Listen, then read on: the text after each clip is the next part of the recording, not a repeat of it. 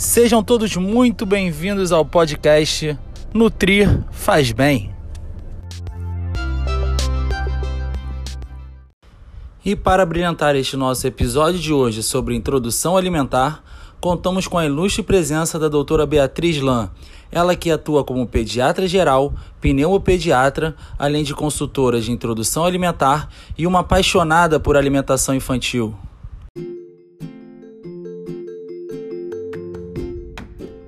Seja muito bem-vinda, doutora Beatriz Lan.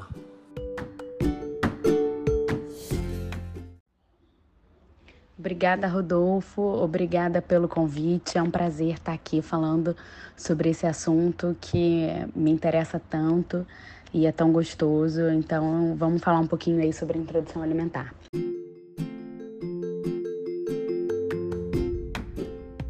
Doutora Beatriz Lan, e para iniciar a nossa conversa, quais os pontos mais importantes à introdução alimentar? Eu queria começar dizendo que introdução alimentar ela é muito mais do que nutrir um bebê. Né? Ela é uma experiência comportamental. A alimentação desse bebê ela é uma experiência comportamental. Ela envolve todos os sentidos desse bebê, né? É, envolve olfato, paladar, visão, tato, né? O sistema digestivo, imunológico. É, a gente envolve o sistema motor. É, renal, hepático, tudo está envolvido, todo o organismo do bebê está envolvido, né? Então, por isso a gente precisa prestar tanta atenção nesse iníciozinho. É um momento para a gente fortalecer ainda mais o vínculo entre o bebê e o cuidador, seja ele qual for. E esse cuidador precisa estar muito atento a esse bebê, ele precisa prestar muita atenção nesse bebê e ver quais são os sinais que esse bebê está dando para gente. É, muita gente me pergunta quando começar, né? essa introdução alimentar e não dá para ter um dia, uma hora marcado na agenda. Quem vai dizer para gente quando o bebê vai comer é o bebê.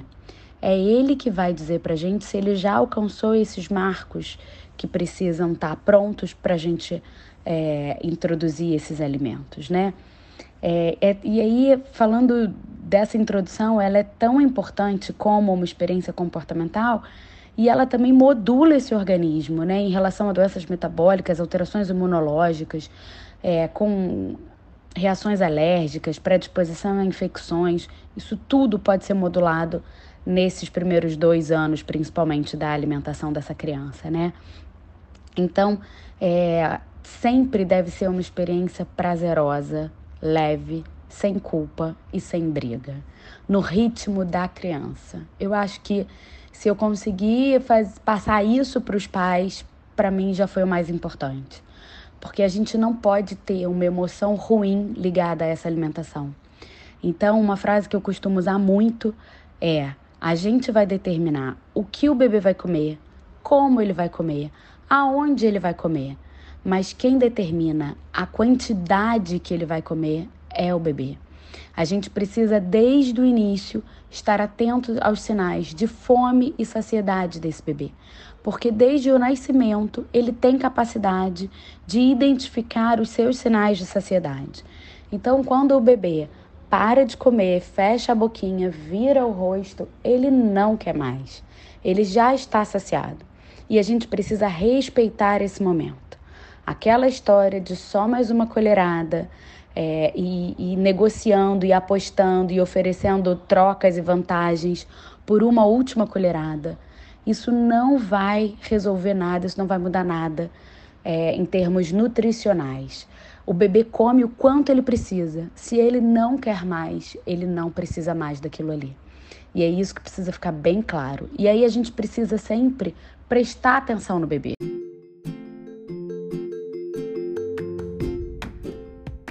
Excelente, doutora Beatriz Lan. Quando e como devemos iniciar essa introdução alimentar? E quais são os métodos existentes hoje? Então, é, e aí a gente pensa, né, quando a gente começar a, a introdução alimentar, né, a gente fala muito, ah, em torno dos seis meses de vida. Por que que isso acontece em torno dos seis meses de vida?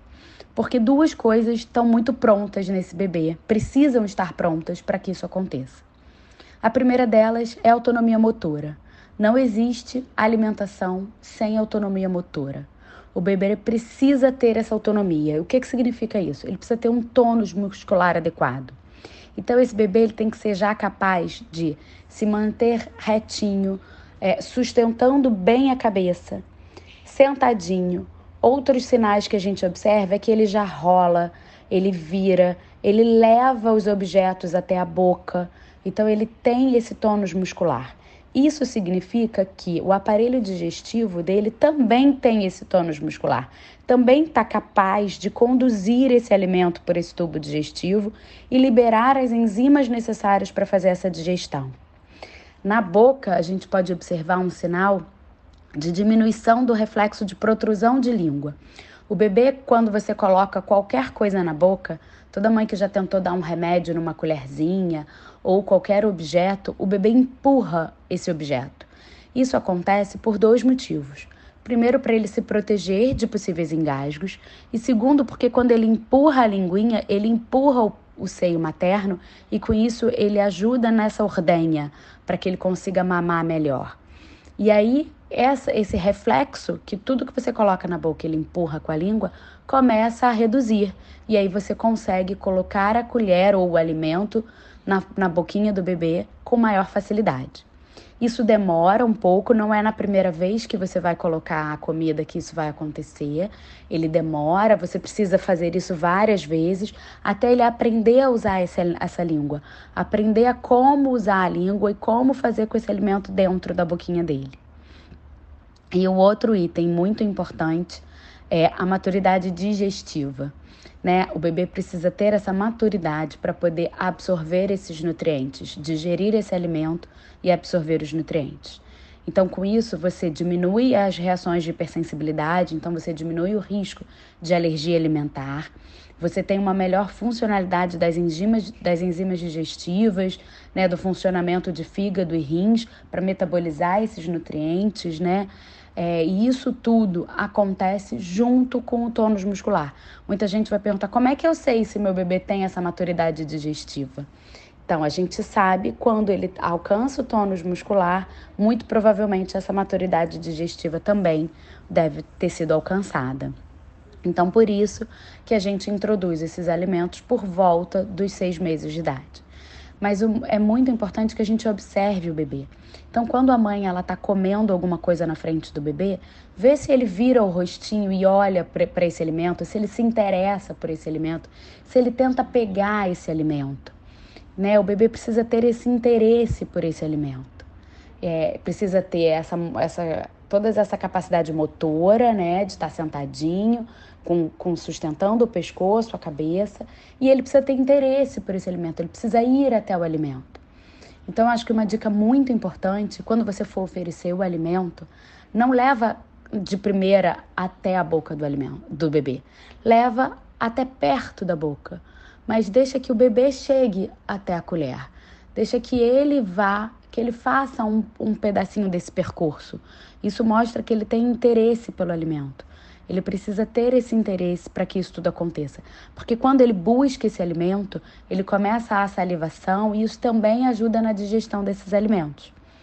É, se a gente parar para pensar e, e deixar que outra pessoa nos dê um alimento na boca no ritmo dela, é muito ruim. É muito ruim alguém oferecendo esse alimento no ritmo dela e não no nosso ritmo. Então a gente precisa muito ver o ritmo do bebê. Então colocou o alimento na boca do bebê, pausa a mão, coloca a mão sobre o colo, espera o bebê mastigar e deglutir esse alimento para depois então fazer uma nova colherada. Deixa ele sentir esse alimento, deixa ele, ele viver essa experiência, né? Sentir o cheiro, essa textura nova na boca, para que depois ele, ele consiga ter a nova, mais uma experiência e receber uma nova colherada. Né? E quando o bebê tiver sinais de que ele não quer mais, respeitar esses sinais de saciedade.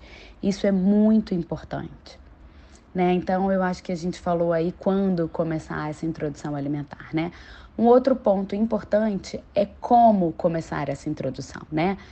Tá muito em voga um, um método chamado BLW, né? Que é Baby Led Weaning que seria, numa tradução livre, de o bebê conduz a sua o seu desmame, né?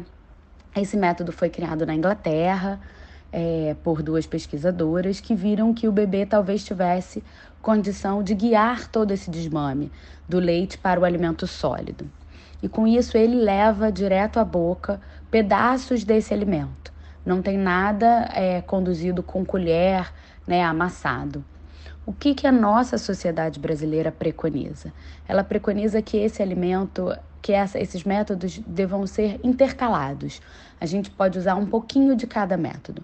Algumas coisas podem estar em pedaços, o bebê precisa sim ter esse contato com o alimento, de tocar, sentir, amassar, mas ele talvez não consiga atingir o volume que ele precisa para ter todos os nutrientes. Então, por isso, a gente também deve amassar alguns alimentos e oferecer com a colher.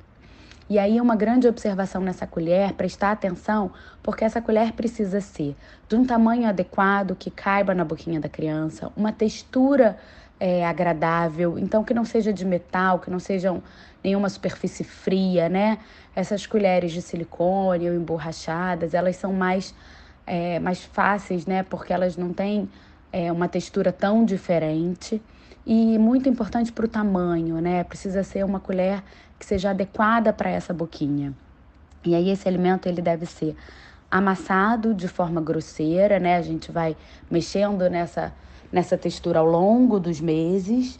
No início um pouquinho mais amassado e conforme o bebê vai se adaptando, né, e aprendendo a mastigar e deglutir esse alimento, a gente vai amassando cada vez menos.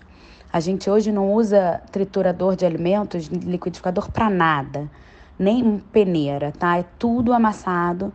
É, o feijão é amassado, o arroz é amassado, a carne é bem desfiadinha é, e o bebê deve comer esses pedacinhos porque ele precisa aprender a mastigar e engolir.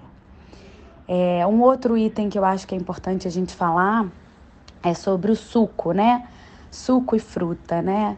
É, aqui no Brasil, a gente começa a introdução de alimentos pelas frutas, porque o paladar doce é um paladar que a gente nasce com ele. É muito mais fácil o bebê se adaptar a um paladar doce do que a um paladar salgado. Então, no Brasil, estabeleceu-se que esse bebê deve começar a introdução pelo doce. E antigamente a gente oferecia um suquinho de laranja, um suquinho de fruta natural. Hoje em dia a gente pede para que isso não aconteça. Por quê? Porque quando eu começo uma fruta, eu começo para treinar essa mastigação. Então, treinar aquele movimento da língua, ver se o reflexo de protrusão de língua já está realmente diminuindo. Então, o bebê precisa aprender o que fazer com esse alimento na boca.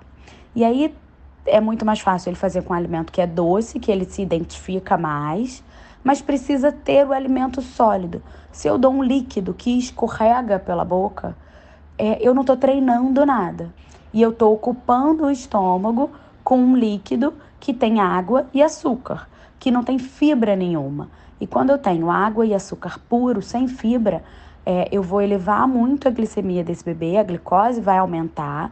É, essa digestão dessa glicose não vai ser da melhor maneira possível, porque a fibra ajuda nessa digestão, ajuda na liberação lenta dessa, da insulina, para fazer essa digestão adequada dessa glicose.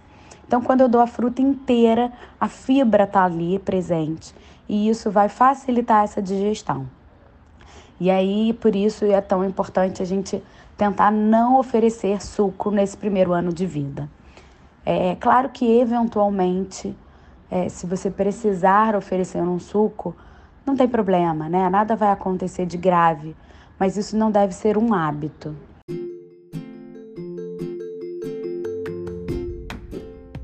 Doutora Beatriz, e como saber se o bebê está comendo o suficiente? Rodolfo, essa sua pergunta de como saber se meu filho está comendo o suficiente é ótima. É, não existe uma quantidade mágica né? A gente precisa ver e observar alguns marcos no crescimento e desenvolvimento dessa criança que você vai observar junto com o seu pediatra nas consultas de rotina.